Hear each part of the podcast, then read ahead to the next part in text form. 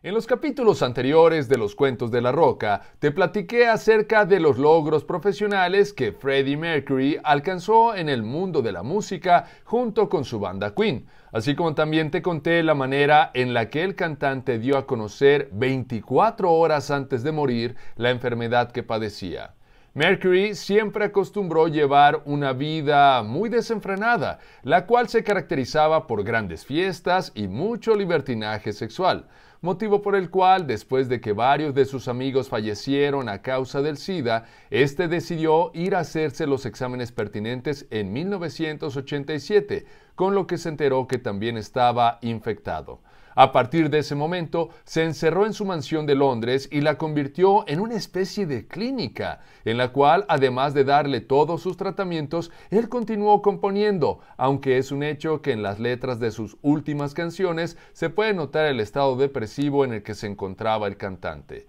Con respecto a su diagnóstico, en un principio Freddie únicamente se lo dijo a tres personas, a su novio Jim Hutton, al amor de su vida y amiga Mary Austin y al manager de Queen, Jim Beach. Eh, posteriormente le compartió su condición de salud a los demás integrantes del grupo, pero les hizo prometer que mantendrían su enfermedad en secreto. Se dice que su diagnóstico como enfermo de SIDA se realizó de manera tardía, lo cual ocasionó que sus últimos días y horas fueran muy difíciles. Al respecto, Brian May hace algunos años dijo, si todo hubiera ocurrido un poco más tarde, Freddy todavía estaría con nosotros gracias a los avances en la investigación del SIDA. Estoy seguro.